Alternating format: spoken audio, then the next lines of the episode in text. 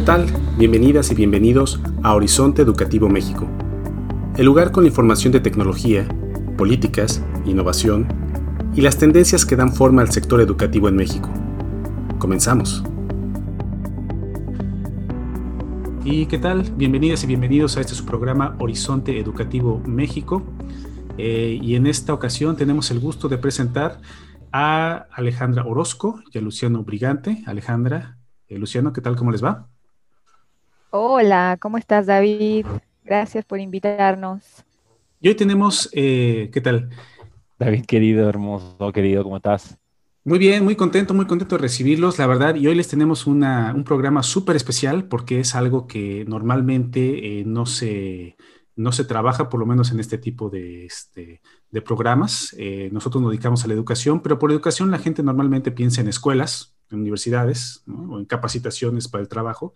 Pero hoy les tenemos una propuesta de educación muy interesante, muy divertida y eh, pues súper, súper padre, ¿no? Que a mí personalmente me gusta mucho porque yo he sido alumno de eh, Luciano y de Alejandra, que es una propuesta de tango. Tango en México, tango con una propuesta formativa súper interesante, con metodologías propias, eh, muy adaptada también a toda esta coyuntura que hemos este, tenido con, con, el COVID, de, este, que hemos tenido que migrar a, la cuestión virtual. Y a mí personalmente me parece que es una propuesta pues que aporta mucho, eh, no solamente en términos musicales, sino culturales, sociales, de, escenario, es decir, toca un montón de cosas, ¿no? Que, que, bueno, yo le quiero ceder la palabra ya a Luciano y Alejandra para que nos platiquen un poquito de toda la riqueza, ¿no? Y todas las posibilidades que ofrece el tango y que de repente en México, yo creo que en Argentina debe ser distinto, ¿no? Pero en México, pues yo creo que no lo dimensionamos, o sea, no nos damos cuenta de, todas las posibilidades que podemos encontrar en una formación artística. Entonces, eh, Alejandra, Luciano, yo quisiera que entramos ya a, tema, pero antes tal vez si nos podían compartir un poco de cuál es su background, eh, cómo es que llegan ustedes a esto del tango, este, cómo, cómo es que este, comenzaron con este proyecto. Eh, hola, gracias por invitarnos David. Eh, bueno, mi nombre es Luciano Brigante y llegué al tango porque era un, camino para mí. Mm. En el 96 comencé mi carrera en el tango y terminé en México porque en el 2001 la necesidad de salirme de mi país era grande y la oportunidad de venir a México era mayor y mayor a medida que yo seguía mi aprendizaje. Entonces termino en México, en este gran país, eh, enseñando tango, viajando por el mundo y desde aquí proyecté mi carrera completamente. Eh, en algún momento fui subcampeón mundial de tango y bueno, he trabajado con gente súper importante, interesante, que bueno, se estará, estoy muy agradecido que el tango me haya dado eso. Mi, mi carrera fue muy, eh, con mucho esfuerzo y con, con mucho cariño y amor al arte y amor a mi país. Y, y bueno, así arrancó mi carrera acá en México, ¿no? O sea, amando, extrañando mucho eh, mi país y expresándolo todo acá, ¿no? Y así conocí a Alejandra y comenzamos una escuela y, y aquí estamos, ¿no? Enseñando tango y un montón de otras cosas más que, como decías, tienen que ver con, con ser sociables, con la vida, con, con la intuición, con la preparación física, con, con con la cultura, con que les cuento qué está pasando. Es, es, un tiempo para nosotros muy emocional. Entonces, eh, obviamente, hablar de todo esto nos, nos, aparte somos artistas y bueno, nos crea muchas emociones, así que sí, se me quiere la Luciano, Luciano eh, está lleno de emociones y sobre todo pues de que desde que estamos en la cuarentena no hemos podido ir a visitar a la familia en Argentina, que Lucho es de allá. Así que bueno. Muchas cosas, ¿no? De, muchas cosas. que tienen que ver con Argentina y con, representar este, esa cultura de donde vengo, el tango argentino, ¿no? Y, últimamente nos hemos comprometido muchísimo más con, con todo esto, ¿no? Sí, yo lo que te puedo contar desde mi perspectiva como mexicana es que yo me enamoré del tango como mexicana, pero em, porque bueno, en México también hay una cultura mexicana, no sé si a ti te tocó, David, que tus padres o tus abuelos escucharan tango, ¿no? Porque hubo, hubo un boom del tango aquí en México en, los 50, en los 60. Entonces, bueno, yo crecí un poco escuchando el tango, más lo conocí realmente de la mano de Luciano. Aunque yo ya tenía mis 10 años de carrera, tenía una carrera eh, en un tango que se focalizaba al tango escenario. Y, cuando conocí a Luciano, conocí la parte del tango salón, que es la que se desarrolla más en, bueno, se desarrollan las dos, pero en Argentina se desarrolla el tango salón, que es el que cualquier persona puede desarrollar en las milongas, que son los lugares donde se va a bailar eh, tango, ¿no? Entonces, con Luciano aprendí un poco a desarrollarme en ese aspecto y también desarrollarme como maestra, entender un método de enseñanza del tango, porque no, no es como el ballet, ¿no? Tenemos que entender que el tango es un baile, como dice Lucho, que siempre lo explica, que es un baile hecho por el pueblo y que no está institucionalizado aún ni tiene métodos específicos como el ballet, ¿no? Entonces, eh, cada maestro va desarrollando su método y, es de mucha importancia que el método empiece a ser claro, congruente, eh, eh, general, multidisciplinario, que es como justamente lo que nos hemos estado enfocando estos últimos 10 años que tenemos juntos de, como pareja de baile y de vida también, en, ser maestros, maestros de tango y darle un sentido, un, método, todo un proceso, ¿no? Sí, porque el tango puede parecer, a, veces las muchas danzas pueden, o artes pueden ser tomadas muy superficialmente, pero eh, el mismo artista a veces, el mismo eh, deportista, atleta de alto rendimiento, no se considera de tal manera, ¿no? Como de alto rendimiento en general, ¿no? Entonces, a veces los bailarines parecen salir de casualidad y la gente de afuera no entender cuánto trabajo y esmero hay atrás de eso, inclusive bailando socialmente, que es como como el lugar donde realmente nace el tango. El origen del tango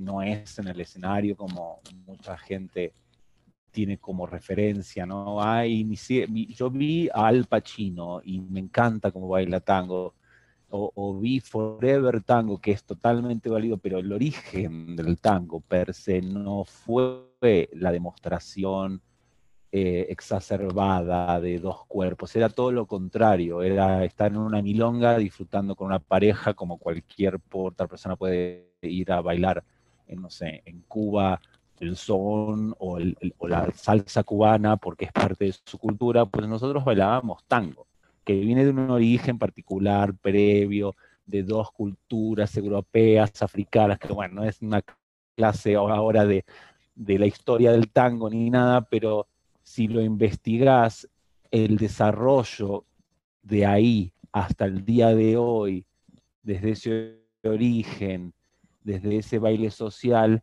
se llevó a un nivel ultra profesional y de alto rendimiento como puede ser el baile de escenario, donde, donde los bailarines tienen entrenamientos de mucho tipo, tienen que llevar dietas, tienen que hacer todo un trabajo mucho más allá de aprender a bailar tango solamente, de saber venderse, de saber promocionarse, de saber para lo que es bueno, de cuál es su trabajo y cuál es su negocio.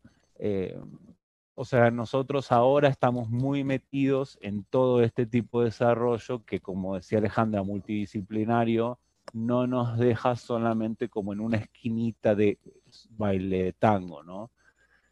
Entonces, así inspiramos a más gente a volverse desde el tango mejores personas, mejores bailarines, eh, mejores empresarios, mejores familiares eh, eh, y cosas así que tienen que ver con, lo fundamental, ¿no? Y eso nos hace que el tango empiece a, a salir, a fluir, ¿no? Claro. Súper interesante, la verdad yo este, les vamos a dejar aquí en las notas del pod eh, las referencias de, las páginas, un poco de música tal vez también, algunas referencias este, de, tango para poderle poner un referente a esto que nos están platicando. Y, quisiera pasar ahora yo también a algo que es, creo que ya de mi experiencia personal, a mí, yo aprendí ya tarde a bailar, nunca, nunca me gustó bailar, ya aprendí ya grande. Em, empecé, por supuesto, con las cumbias, ¿no? que es lo mexicano, luego un poco a las salsas, luego que se puso de moda en México también hace unos años la quizomba, ¿no? entró fuerte la quizomba, entonces empecé a quizomba. Entonces ya después de dos años de ir a clases, pues yo me sentía, por supuesto, ya, pues no profesional, ¿no? Pero pues sí, ya casi profesional. Dije, pues ya he invertido dos horas, ¿no? Entonces yo debo ser ya buenísimo. Pero entonces me encuentro con la propuesta del tango, ¿no? me, encuentro con sus clases y, este, pues a mí se me abre un mundo, ¿no? De, de, dije, bueno, pues es que este es otro mundo totalmente, creo que a la fecha es mi impresión que es casi, casi inabarcable, no, no solo por la dimensión que dices, Luciano, de el tango eh, escenario, ¿no? Con ese nivel de profesionalismo ¿no? y de trabajo de técnica que se maneja, sino sencillamente en la cuestión social, en la cuestión de las milongas, la cantidad de códigos, ¿no? La cantidad de técnica, la cantidad de musicalidad que se requiere, ¿no? Algo que me queda mucho de sus clases, por ejemplo, es eh, escuchar la música, ¿no? Yo caí en cuenta muchas veces de que yo estaba bailando sin escuchar la música, por absurdo que parezca, ¿no? Eso fue una de las cuestiones este, que me cayó el 20, todo lo que puede dar la sola musicalidad, ya no pararse a bailar, o sea, solo escuchar y entender un poquito, ¿no? Interpretar tal vez un poco de la música. Aquellas clases que, también tuve la oportunidad de ir con ustedes con, con Tuso, ¿no? Este, este extraordinario músico también que, este, con Damián, sí, este, fantástico, ¿no? También la, dinámica que se podía hacer con ellos, ¿no? Todos los códigos, ¿no? Todo, además, eh, la conexión, que creo que para mí es otro punto clave, la conexión que se puede dar con la pareja, ¿no? Yo recuerdo también en alguna clase, este, cómo es, es, de una precisión quirúrgica, ¿no? Lo que tú puedes sentir del otro, los cambios de los ejes, los balances, es decir, digo, wow, si uno se, se pone serio, pues uno no que lo planteas, Cuando vos decís una manera quirúrgica, yo a mi manera de vivir los di todo el, todo el tiempo es, quirúrgico, o sea, no, no me gusta andar por la vida eh, no haciéndome responsable de lo que pasa acerca de mis actos. Y esto lo que quiero decir es, quirúrgica suena como que tiene que ser extra especial. Y en realidad no, lo que enseñamos, tratamos de enseñar que esto es algo sencillo en realidad, que esto es algo muy fácil de hacer. Y quirúrgico, pues, yo puedo ser quirúrgico, pero obviamente no puedo hacer una cirugía, ¿no? A lo que voy es, con estar abierto es suficiente. Entonces me parece que quirúrgico te pasaste con esa palabra.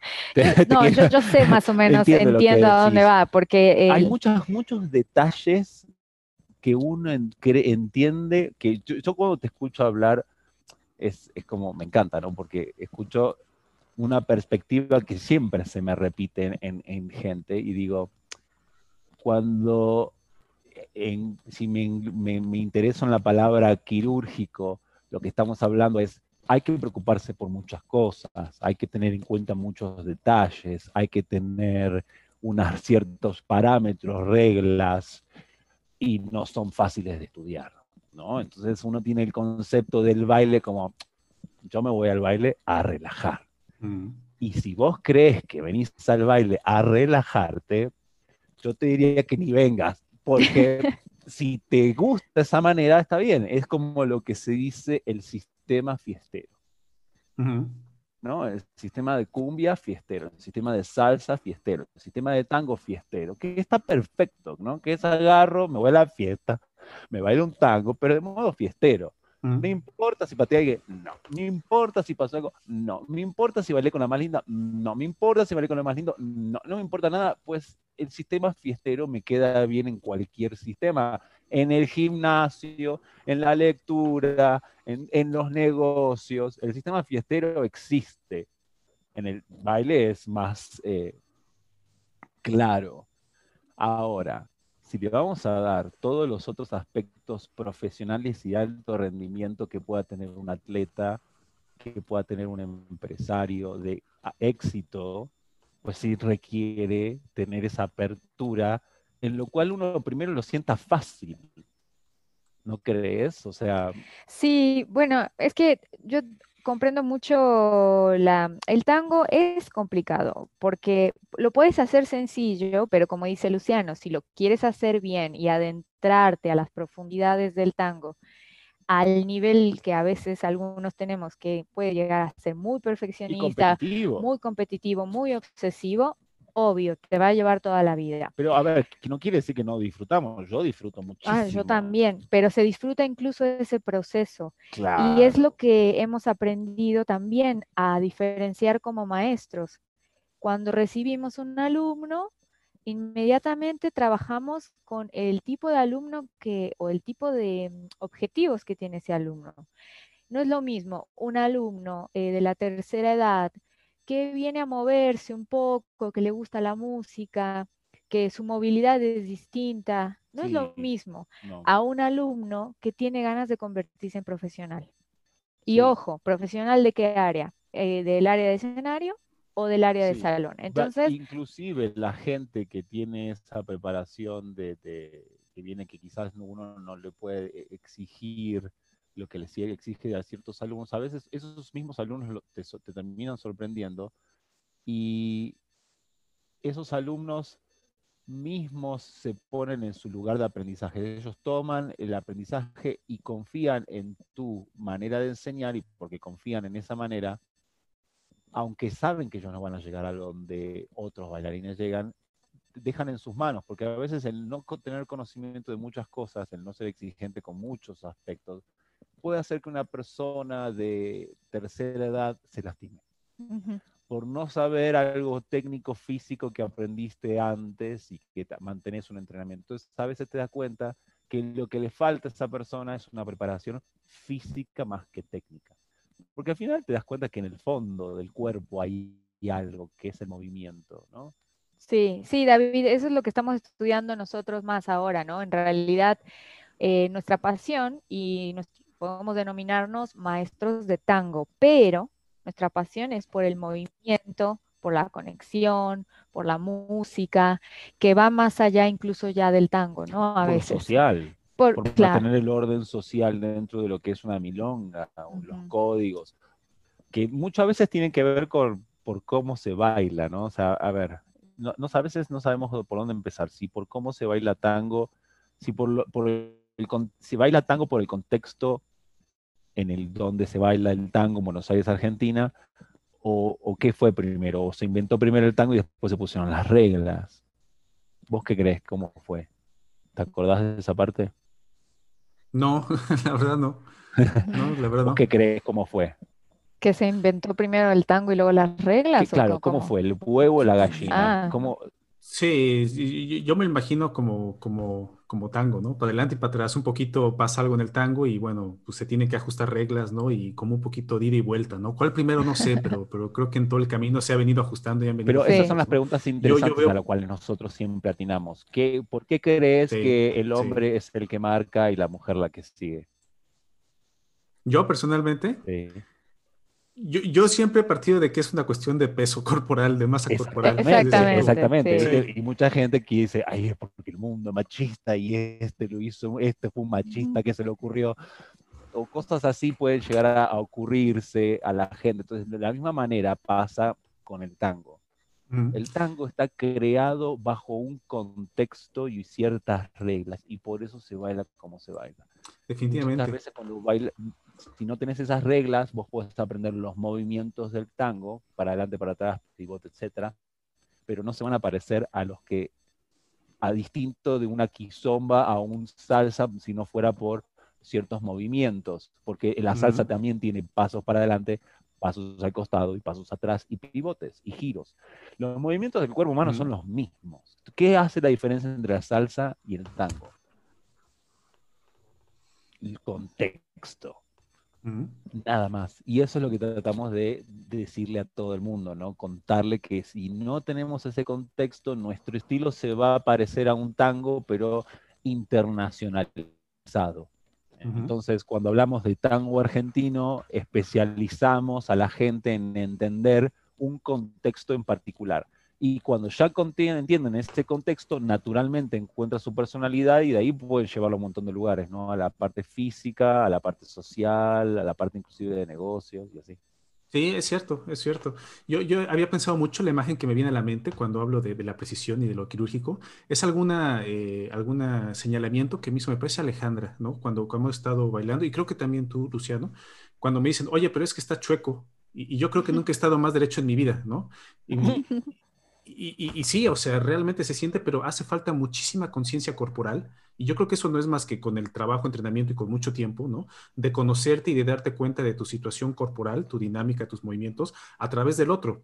Suena súper complejo, a lo mejor ya después de muchos años es fácil, pero cuando te dice, bueno, escucha la música, siente tu balance, siente tu cuerpo, siente tu eje, está chueco, no así, no, ya te vas muy rápido, está muy corto, etcétera es, wow, es que la precisión, a lo mejor es mi percepción, ¿no? Porque yo, yo todavía tengo que pensar las cosas para poderlas ejecutar, ¿no? Con ustedes lo que he visto, pues es que ya fluye de manera súper natural. Y creo que eso es algo muy valioso también que ustedes han podido ir transmitiendo en las diferentes metodologías que en parte, por el tiempo que he estado eh, conociéndolos, Nunca, nunca, son fijas, no es que ya tienen una metodología que es la misma clase de hace 30 años, ¿no? Como hay muchos profesores en la universidad, sino que cada clase, incluso la misma clase, el mismo tema, eh, pues siempre hay personas distintas, como ustedes dicen, edades distintas, porque es una comunidad muy linda, aparte del tango, ¿no? Que hay gente muy joven y hay gente también de, cualquier edad. Entonces, siempre se está adaptando, a veces en diferentes lugares, ¿no? Siempre en diferentes contextos. Y ahora también, por supuesto, y a lo mejor sería este, otro punto que les quisiera preguntar, el, tema también de la metodología que han desarrollado ustedes eh, en cuanto al Zoom, ¿no? Porque justamente esta cuestión del contacto, del abrazo, ¿no? Del sentir al otro, eh, pues para mí ha sido siempre uno de los eh, puntos más eh, pues más importantes, ¿no? Para poder aprender. Sin embargo, yo estoy viendo que ustedes también ya han desarrollado otras metodologías, ¿no? Que, este, pues que utilizan Zoom, ¿no? Básicamente. Y veo, he, visto también algunas de sus clases, he seguido también algunos de sus videos y pues veo que se ve súper bien, ¿no? Entonces quisiera que me platicaran un poco ahora también qué es lo que han ideado, cómo, cómo han este, innovado en esta cuestión de las clases de algo tan físico, ¿no? Y tan social trasladarlo a lo virtual, donde les puedo decir por forma anticipada, muchísimas instituciones se les están viendo muy, muy complicado. Sí, no, definitivamente. Para entender lo que nos está pasando con la era virtual, que se nos vino encima de una manera muy repentina a nosotros y a todo el mundo, creo, quisiera hablar un poco también de la historia de, de cómo se ha enseñado el tango porque el tango no es una disciplina muy, muy antigua, ¿no? Eh, no, es una disciplina como el ballet o como el contemporáneo, que son mucho más antiguos y que tienen más tiempo de desarrollo. Entonces, si tú le, muchas veces Luciano me ha contado el tipo de maestros que él tuvo, eran maestros que, aunque tenían una, obviamente tenían un conocimiento desarrollado, su metodología pedagógica o de enseñanza era básica, sencilla, por ahí no tan desarrollada, era más bien como una transmisión eh, cultural, ¿no? De generación a generación.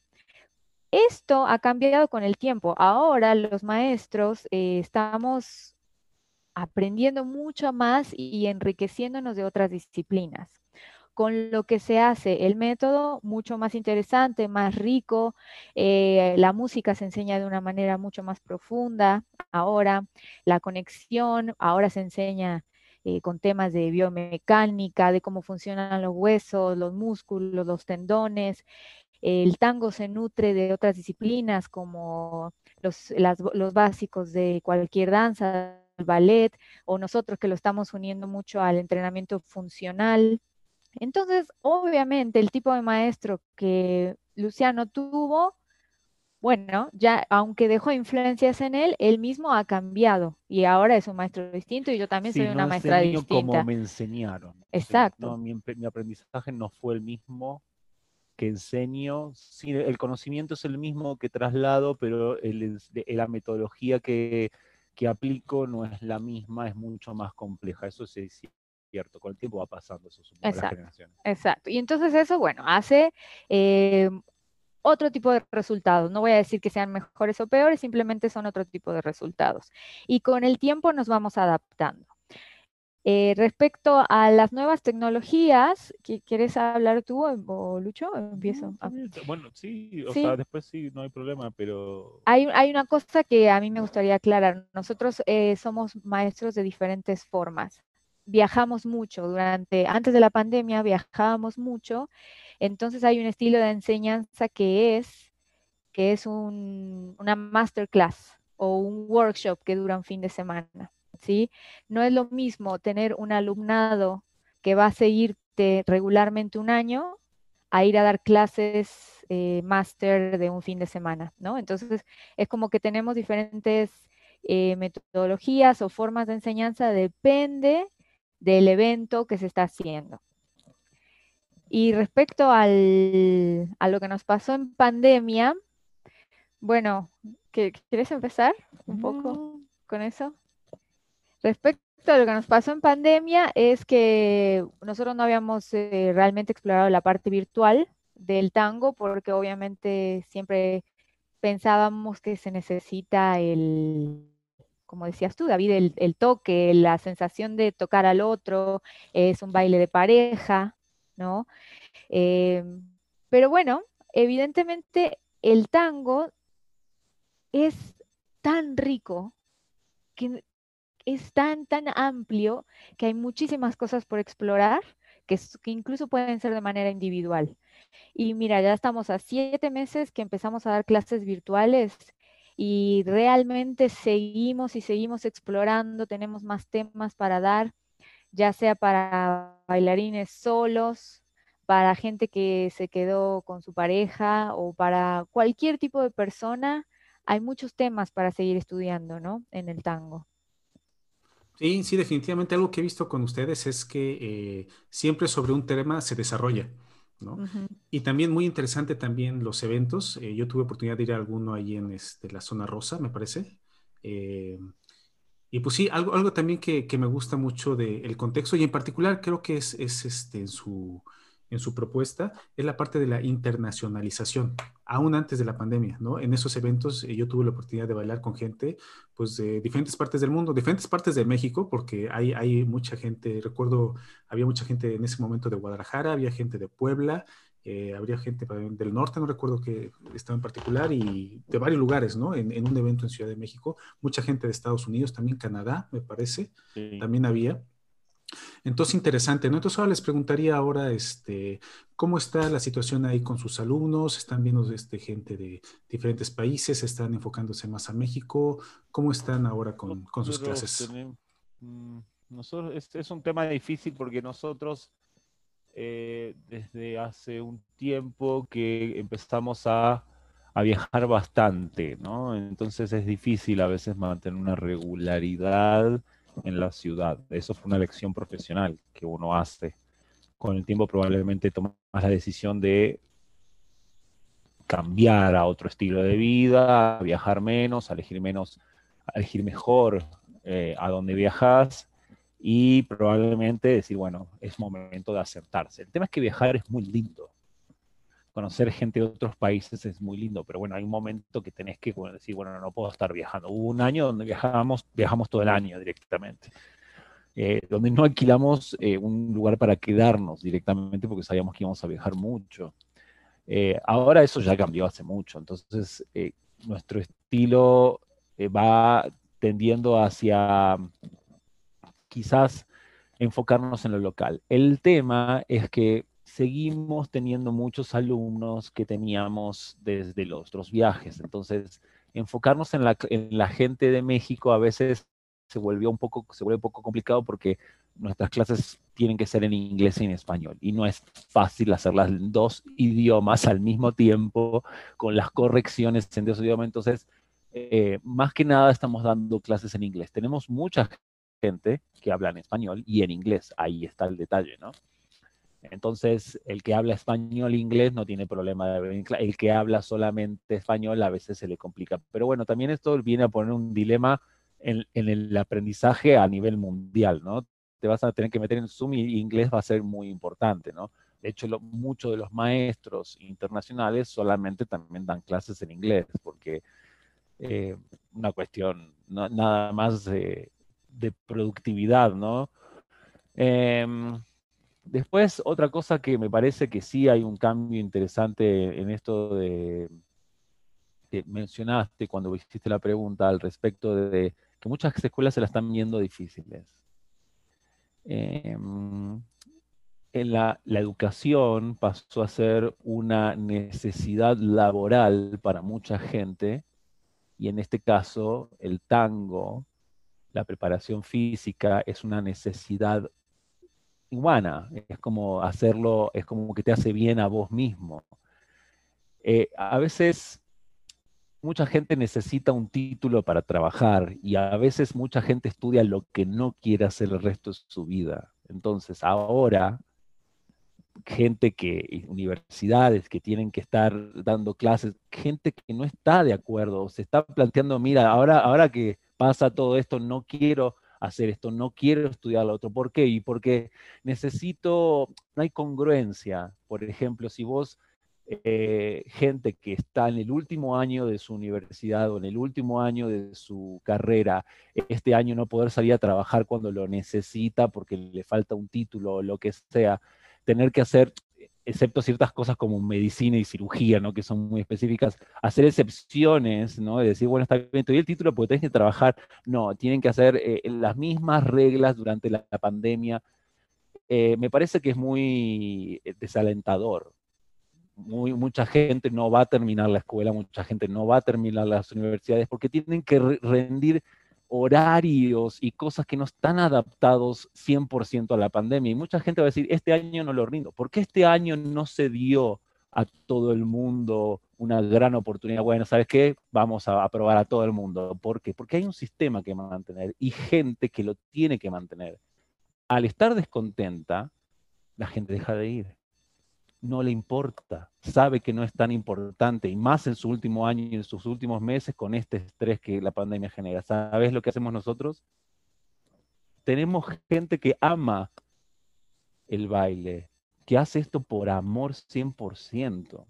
No la traemos acá de los pelos. Nadie está estudiando esto porque se lo obliga. Y ahí hay una gran diferencia en la educación de hoy día y la que va a cambiar el que viene a mi clase va a venir, probablemente ahora que me decís esto me da mucho, mucha esperanza que estamos haciendo las cosas bien, porque digo, bueno, instituciones ahora teniendo problemas quiere decir que tiene que cambiar. Esto no puede ser más un sistema comercial que se vea de esa manera. Tiene que cambiar algo, no soy el, el genio, pero si seguimos así, va, obviamente que cosas como el tango, el baile, la preparación física, la psicología, lo que te hace bien al hombre en sí, al humano, va a influenciar y es lo que la gente se va a empezar a hacer. Como ya también la gente no quiere estar en la ciudad, se quiere mudar, va a pasar lo mismo, va a haber una migración en el, en el tema de el querer. Sí. ¿Qué es lo que quiero? ¿Qué es lo que amo realmente? Exacto. Y nosotros enseñamos a esto. Exacto, y yo he visto, eh, en ese aspecto estoy muy, muy de acuerdo de que somos afortunados de enseñarle a gente que viene con toda la pasión del mundo, porque aparte de su pasión, y estadísticamente los alumnos están tomando más clases que nunca, no solo nuestras, ¿eh? sino que pueden acceder a todos los maestros del mundo y a otras disciplinas. Antes también podían. Pero por ahí no podían viajar, ¿Por qué No lo hacían? Porque ahora se les, el tiempo lo optimizan mejor porque no tienen ni que trasladarse. ¿Sí me explico? Yo creo que va más profundo. Yo creo que va más profundo de que el maestro ahora también tiene la necesidad de decir, yo me tengo que quedar, tengo que salir. Y una persona que dice, te tengo que ver, te quiero, te quiero absorber. Hay un querer de los dos lados que ahora en otro sistema eh, de aprendizaje puede no haber, ¿no? Que sea como de otro tipo de relación. Me pagás, yo te doy un título que en una situación de pandemia deja de tener valor. Sí. Sí, totalmente. Por ejemplo, ahora sí, yo, yo este, he aprovechado la pandemia para intentar meterme a clases de lo que siempre me ha interesado. Entonces me metí a una clase, creo que era de marketing digital, y estuvo interesante en el sentido de que fue una este, clase 100% automatizada. O sea, yo nunca conocí un profesor, sin embargo, era una persona la que daba la clase. Eh, yo podía tomar la clase cuando me daba la gana y mi única interacción era con un chatbot. ¿No? O sea, era totalmente abstracto, totalmente, o sea, mucho, más, lejos que mucho más lejos que el Zoom, exactamente. Sin embargo, eh, me parece que creo que eso ya está al punto del extremo, ¿no? Y sí se vuelve totalmente aburrido, ¿no?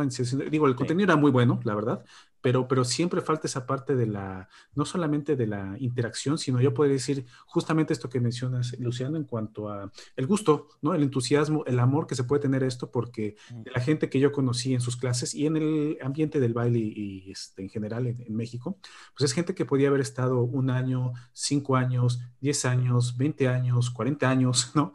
El tiempo que ustedes quieran, cuando una carrera de licenciatura eh, son tres a cinco años. Sí, podríamos tener un doctorado en baile y un doctorado en comunicación, sí, porque Alejandra hace la comunicación de toda la empresa que hace llegar que todo lo que tenemos y lo que hacemos tiene un cierto valor y que es interesante y que vale la pena. Cuando ves todo eso, decís, ah, atrás de esto hay una idea. Y realmente, o sea, somos dos, no es que hay un gran... Eh, eh, CEO que dice una copia y que un robotito que nos dice. Hay mucha eh, intuición y trabajo, eh, mucho, mucho estudio. Después hay ejecución. obviamente que siempre hay que tener un producto y algo que vender, y si no tenés eso, no tenés nada, ¿no? Muchos bailarines que tienen un montón de cosas para vender y no venden nada, un montón que venden mucho y después se quedan todos sin para vender, y hay gente que está balanceada. Claro. Es como, es como que em, yo el otro día estaba en un foro de artistas eh, que estábamos hablando justamente sobre como posibilidades para la pandemia, ¿no? Que, y se hablaba sobre que en realidad estadísticamente hay estadísticas comprobadas de que los artistas son los que marcaron la pauta de creatividad de cómo se van a empezar a hacer estos nuevos cursos online, estos nuevos shows online, porque eh, uno, somos artistas, dos, somos creativos y estamos muy acostumbrados a la adversidad. o sea, es así, punto. El artista está acostumbrado a los malos momentos, a los buenos momentos, a estar abajo, estar arriba.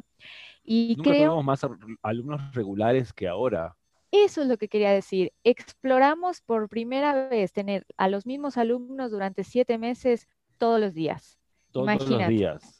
Hemos visto un proceso impresionante de crecimiento, hemos comprobado que las clases en línea están funcionando que el nivel de multidisciplina que les estamos ofreciendo, porque no solo damos clases nosotros, sino invitamos a otros maestros también a dar clases. un equipo de preparador físico, Walter Alves, psicólogos deportólogos, eh, Lorena Gavizio, tenemos a Sofía Brigante, mi hermana es la nutrióloga, tenemos el un fisiatra que trabaja acá en México, por si cuando la gente tiene dolores. Entonces, lo que trabajamos tan integralmente en la preparación que ya el tango es como, es la, realmente es la cereza del pastel. Sí. Entonces, la gente se entrena, ve una calidad en su movimiento y así van avanzando y esa gente son las más regulares, las que más agradecidas están ahora, la verdad. Y sí, porque el primer desafío eh, de la pandemia fue uno, que la clase en línea funcionara, ¿no? Que la comunicación con el alumno fuera congruente, efectiva y que hubiera una interacción, porque obviamente, como tú dices, ese curso que tú tomaste, en donde por más de que estuvo bueno, tú no puedes interactuar de uno a uno, ya le, ahí ya empieza a perderse esa interacción que en el tango tanto amamos. Igual lo, odiamos al principio, somos al honestos, fue difícil para nosotros también, ¿eh? Como fue haber sido para mucha gente. ¿eh? Sí, después nos enfrentamos a la parte de que como no estamos tocando al alumno, y a veces no lo vemos bien porque el alumno tampoco entendía cómo poner su cámara, eh, no le veíamos los pies, lo que sea. en muchas clases, no solo en la nuestra, hubo gente que, bueno, por ahí se empezó a lesionar o se cansaban de más o usaban pistos que no eran correctos para el baile. También empieza a haber una oferta y la demanda entre los maestros, ¿no? O sea, o sea nosotros venimos tenemos suerte de tener un festival y tenemos producción de sonido y, invertimos mucho dinero mucho, durante muchos años y llegamos a la pandemia con micrófonos inalámbricos, con las computadoras, con una pantalla, o sea, sin quererlo ya teníamos todo, no tuvimos que hacer comprar solamente unas lucecitas para iluminar mejor. Tuvimos suerte en ese sentido y en ese aspecto la competencia, obviamente, muchos muchos, eh, muchas personas no escuchan bien. El, si tenés el celular lejos, imagínate que no tenés un micrófono, tenés que estar gritándole, ya retumba todo. Entonces, em, está mucho, estuvimos mucho mejor preparados que muchos otros bailarines, afortunadamente. Y eso fue algo que hace un cambio a la hora de estar haciendo esto. Entonces, una cosa es pedir una donación una cosa es decir, ¿saben qué? Ayúdenme como bailarín, necesito una computadora y un equipo de sonido para dar mis clases. Otra cosa es, sin tener el equipo, hacer la clase que sabes que en cuatro clases el tipo le va a terminar con un aturdimiento en el oído terrible. Y otra cosa es como ya tener lo, la suerte que tuvimos nosotros y todos los años que fuimos haciendo las cosas. y un, Entonces tuvimos mucha suerte en esta pandemia. Mucha, mucha suerte. Eh, muy agradecidos estamos. Sí, muy, muy interesante. Yo, yo pienso, por, sobre todo en el caso de las universidades privadas, ellos tienen un modelo de valor, ¿no? Existe ahí un modelo de valor donde dicen, bueno, pues tú inviertes X cantidad, X tiempo, y tú vas a tener una rentabilidad en términos de mercado laboral, normalmente, ¿no? Tú puedes aspirar a tener un empleo donde puedes este, tener 50, 100% más de lo que ganas ahora. Ese es un poquito el cálculo. Eh, porque es un servicio y lo que se ofrece es una capacitación y un saber para poder tener un mejor ingreso. Sin embargo, en el caso del tango, yo lo que veo es que hay gente, eh, mucha gente muy comprometida, ¿no? Que, es súper fiel también a, la idea del, del, tango, a seguir practicando, entrenándose, ir a las milongas y todo. Y eso no le pasa ni por la cabeza. Es decir, ustedes, dicho de otra forma, ustedes van a contrapelo, me parece, un poquito de lo que podría ofrecer la oferta tradicional educativa. Sin embargo, la gente lo ama. Ellos van a contrapelo. Ellos van a contrapelo. Eh, sí, o sea, ellos van a contrapelo. Nosotros no vamos a contrapelo. Así debería ser el aprendizaje. Claro, es, más lógico. No voy a asegurar eso. No soy pedagogo, soy bailarín, pero eh, después los veo. Me parece que sí, va a ver, el, problema está en el origen. ¿Por qué la gente sale de la escuela sin saber qué es lo que quiere hacer en su vida? ¿Por qué pasa una infancia ya siendo clase media, que sabiendo que va a ser una universidad desde la familia, porque eso más o menos muchas familias lo saben, muchas no, pero muchas sí, no saben qué quieren hacer y terminan siendo cosas que después odian o les va mal, o son decisiones que no son propias, como son las de los padres, lo que sea, llegan a un punto donde no quieren estudiar. Y después se transforma en una necesidad laboral, quiero ser dentista. Perdón por los dentistas que me están escuchando, que los quiero mucho, pero mucha gente dice, bueno, ¿qué me da lana? ¿Qué puedo hacer rápido? ¿Qué no necesito mucho? Pa. Y a muchos eh, le pasa lo mismo con el baile, pero menos, es mucho más ingrato no tenés una universidad. Acá no pasás cuatro años y ya tenés la clase llena. Y acá, acá la, salida laboral tiene que ser puesta con mucho lomo y profesionalismo como un actor, como, como un gran actor que tiene una gran carrera. Entonces, ese está el problema. Los chavos, las chavas salen sin saber qué quieren en la vida. Entonces, podrían hacer esa misma carrera con dos pesos pero con mucho esfuerzo, que sabemos que se puede, ¿no? Todos sabemos que se puede, con mucho esfuerzo. Eh, hay muchos que necesitan más esfuerzo porque obviamente de donde vienen las carencias son mayores, pero con esfuerzo hay casos, hay casos de la gente que puede y sale a un mundo mejor por amor, pero sin amor está re difícil, hermano, eh, pensar en una universidad o en algo que no sea comercial o con esa transacción. Definitivamente, en el discurso, eh, digamos, de comunicación social o de comunicación o de, marketing educativo, eh, la palabra amor no existe, ¿no? Mm, existe, yo, yo, nunca lo he escuchado, por lo menos, ¿no? Existe innovación, calidad, eh, existen muchas, ¿no? Eh, importantes también, pero eso en particular no, existe. Y por eso también era una de, creo que ahora que lo platicamos, en realidad una de las, de la intención que tenía yo al, al, traerles acá este, a este podcast, porque yo lo que veo es el anverso, ¿no? O sea, mientras muchas instituciones educativas se quiebran la cabeza, invierten, ya no ven por dónde hacerle para retener alumnos, para traer nuevos alumnos, y sobre todo este concepto que se maneja ahora de la educación de por vida, ¿no? para ustedes es natural, probablemente ni siquiera habían reparado en eso. ¿Por qué? Porque la gente, y, me incluye en eso de manera espontánea, decimos, sí, claro, o sea, el, tango, por lo menos en mi caso, eh, yo creo que ya es un aprendizaje de por vida, ¿no? Es decir, la cuestión de la expresión que yo puedo hacer con mi propio cuerpo, ¿no? La comunicación que puedo tener con otras personas, el aprendizaje que he tenido de musicalidad, de técnica, de cultura, ¿no? Yo tengo muchísimas ganas ahora de, ir ahí a, Buenos Aires, ¿no? A, comer y a bailar, ¿no? Básicamente. Ese es el amor. Ese es el amor que te salió de ti, vaya a saber por lo que sea, que por lo general los tangueros agradecemos que haya sido Al Pacino. Le agradecemos al Pacino, pero a todos les rompo el, el, el, no sé, un dios cuando digo que ni le filmaron los pies, pero, eh, o sea, el tema es que por eso vienen y se agradece que vengan por eso. Después el tema es que no es eso, se enseña otra cosa y bueno, ahí están todos, llega después todo un tema más allá de la educación y de la cultura, pero es así. La universidad hoy día no está llegando a donde tiene que llegar, que es la parte del amor, y estoy totalmente de acuerdo, doloroso.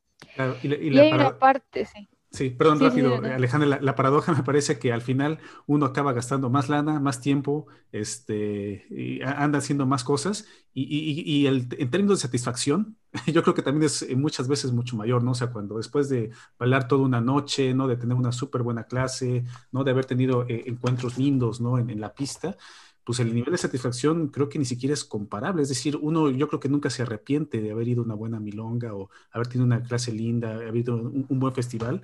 Eh, no, yo Entonces me, parece que estamos viendo dos, dos, dos, grupos iguales, pero que no los llamamos igual. Vos estás hablando de una institución, nos estamos hablando de la institución tanguera, ¿no? Como que lo que hacemos entre todos, pero somos lo mismo.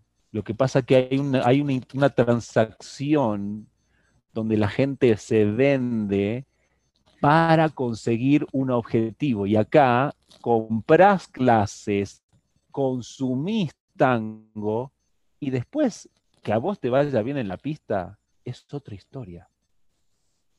Que vos después puedas hacer eh, bailar con los, que, volar hasta el cielo cuando bailas con alguien es otra historia es algo que pones vos en tu lomo, ahí, en tus piernas, en tu abrazo, y no hay nada que lo hayas comprado. Podrías haber comprado, de más, millones de dólares. He escuchado de gente demandando en Estados Unidos a sus maestros porque llegan a Buenos Aires después de cinco años y no pueden dar un paso. ¿Quién fue la culpa? ¿El maestro? ¿La institución? Entonces, mientras el amor no esté en la ecuación, va a ser muy difícil otra vez eh, que seguimos dando vuelta alrededor del amor, del querer, que vos te acuerdes un paso. Nosotros en las clases, en vez de enseñarle un paso, le enseñamos a que por lo menos se acuerde lo que él mismo está creando. Cuando se enamora de su propia creación, no se olvida más de lo que está haciendo. Y ahí empieza el, el inicio del aprendizaje. Exactamente. Un alumno que no se acuerda de lo que está haciendo mal, no puede aprender nada. Yo creo que por eso es que es tan apasionante y que, dura tantos años, ¿no? Que puede ser un proceso de vida, porque se le enseña al alumno a conocerse a sí mismo dentro de una expresión corporal. Entonces, ¿qué más interesante que, que, es conocerte a ti mismo y conocerte en tus diferentes etapas y conocerte a ti a través del otro que está enfrente? Es muy interesante. Es tan apasionante que te puede mantener ahí toda la vida. ¿Cómo se llaman los tipos que te ayudan? Los orientadores vocacionales. Las personas que te ayudan a, tu orientación vocacional. Eh, ahí está el error. ¿Quién está orientando a las carreras, al amor, a todo esto? Difícil, ¿no? No sé, a mí me, sorprende mucho el aprendizaje de mis alumnos cuando los veo ahora siete meses después. es realmente lindo verlos así. Sí, sí, definitivamente. La verdad es que siempre que tocamos estos temas se abren, se abren muchas posibilidades, este, se piensan cosas nuevas, ¿no? Eh, en este momento pues se anhela muchísimo, ¿no? Poder ir este, a las milongas, poderlo practicar, pero por lo menos pues es, muy reconfortante saber que ustedes eh, pues están echándole ganas, ¿no? Que han tenido resultados, ¿no? Que siguen adelante, ¿no? Y sobre todo con esta pasión, este gusto y esta innovación que es ya en ustedes orgánica, ¿no? Que es ya natural Y, a mí me parece muy, muy emocionante y muy reconfortante, ¿no? Que ustedes sigan en esto. Y bueno, pues para la gente que, este, que tenga interés, ¿no? Que le guste, que quiera probar, ¿no? Yo llegué también por curiosidad, porque en México, pues a diferencia de Argentina, pues no es, digamos, que, la primera opción a veces que buscamos para el baile, hay, otros bailes acá, pero este, yo creo que, que es algo que vale la pena eh, probar, interesar, platicar con Luciano y Alejandra, ¿no? Para este, que sea una idea, una idea de lo bonito que puede ser incluso también eh, en Zoom, ¿no? Es un experimento que creo que en el que estamos todos metidos y que seguramente eh, una vez que nuestro, nuestro proyecto, nuestro proyecto va para adelante, Zoom no nos quedamos ahí, o sea, nosotros, Zoom es nuestro, nuestra base de lanzamiento para lo que sigue. Todas las personas que quieran visitarnos pueden hacerlo en tangobrigante.com.mx y, y venir a las clases de entrenamiento funcional, tener citas psicológicas con profesionales del mejor nivel de nutrición y también sus clases de baile. Y de ahí pueden elegir cualquiera de los paquetes y, y, poner, y venir a entrenarse con nosotros porque cuando salgamos de esto nos vamos a juntar y vamos a hacer cosas más grandes. O sea, nosotros estamos creando comunidad y si creamos en algún momento y eh, tenemos una comunidad, en este momento estamos en pausa. Y ahora lo que vamos a hacer es salir de esto todos juntos sin cruzar los brazos, porque esto que hacemos es mantener, mantenernos activos, a seguir haciendo cosas para que no nos tire para abajo. Cuando salgamos, vamos a salir más fuertes y nos vamos a dar cuenta, eso sí, que no estamos en el mismo barco. ¿eh? Mucha gente se va a quedar fuera en el sentido de, ese, de esa dicotomía que hablamos de la cuestión económica y emocional, que si mientras no se haga, mucha gente va a cruzarse el otro lado de la vía y no va a volver. Exactamente. Así que sí, estamos también en, en Facebook, en Instagram como Tango Brigante. Eh, nos pueden buscar ahí, contactarnos. Somos muy accesibles. Eh, estamos eh, abriendo todas nuestras clases a precios sugeridos y a veces donaciones. A veces donación y siempre estamos dispuestos a compartir, ¿no? Si el alumno necesita una beca, pues así lo, podemos proponer, especialmente si son gente latina, mexicana, que sabemos que tenemos diferentes tipos de, economía. Y siempre, siempre hacemos clases abiertas cada final de mes. Tenemos una semana de prueba. Pueden probar todo nuestro programa. Y eh, también, bueno, si ustedes nos escuchan en este podcast, ¿por qué no pueden, podemos darles la primera clase, la que ustedes quieran, libre, para que vengan a probar? Eh, tenemos un programa semanal muy interesante, como decía Luciano, hay clases de entrenamiento funcional para bailarines, donde van a aprender a ejercitar su cuerpo y que se quede listo para bailar, cualquier tipo de baile. Tenemos clases de tango. por semana, es ese, tres veces por semana en tres horarios. Cuatro. veces por semana en tres horarios distintos, clases durante el resto del día, eh, durante toda la semana, de domingo a domingo. Y bueno, después las consultas que, tienen que ver con los profesionales del equipo también pueden ser en, los horarios que ustedes lo, dispongan. Pero bueno, los invitamos al menos a ver esta semana eh, de free trial que tenemos para ustedes. Exacto. Sí, entonces, pues súper recomendado aquí y honestamente sí también ya es una este, recomendación personal porque yo he estado ahí este, en los diferentes eventos que han hecho, diferentes propuestas formativas también.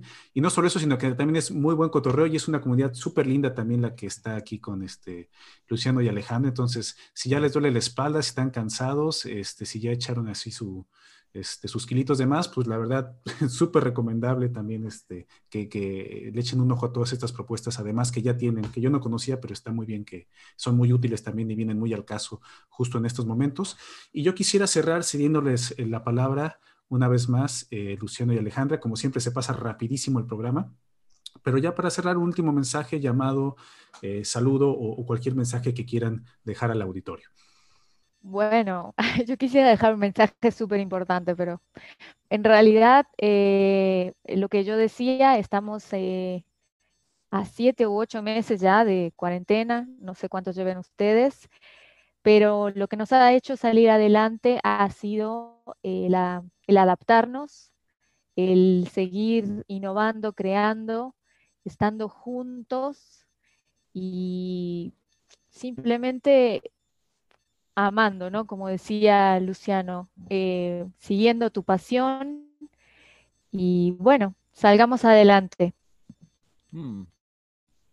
Yo en especial, bueno, a mí me interesa más saber la parte institucional, que sí estoy un poco peleado. Eh, les quiero mandar un mensaje a ellos, que mientras no pongan, eh, que no, incluyan gente con dentro de la parte directiva, gente que tenga este tipo de pauta que tenga que ver con la parte emocional 100% involucrada desde el 100% eh, dentro de la parte directiva, va a ser muy difícil que se salgan de la parte económica y que no haya esta grieta, grieta entre no lo que la gente decide. Entonces hay mucho trabajo para hacer y, hay que guiar mejor a la gente, porque si no, me parece que vamos a tener más instituciones que no les importe vender y más gente que no le guste hacer lo que hace.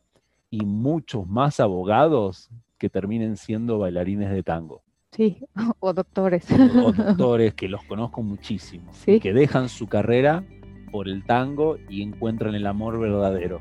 Imagínate. muchos ejemplos se conozco así, debe haber más. Así que bueno, ese es mi mensaje para todos. Pues muchísimas gracias. Con eso terminamos. Vaya un abrazo tanguero para ustedes, para toda la comunidad y para todos los que nos están escuchando.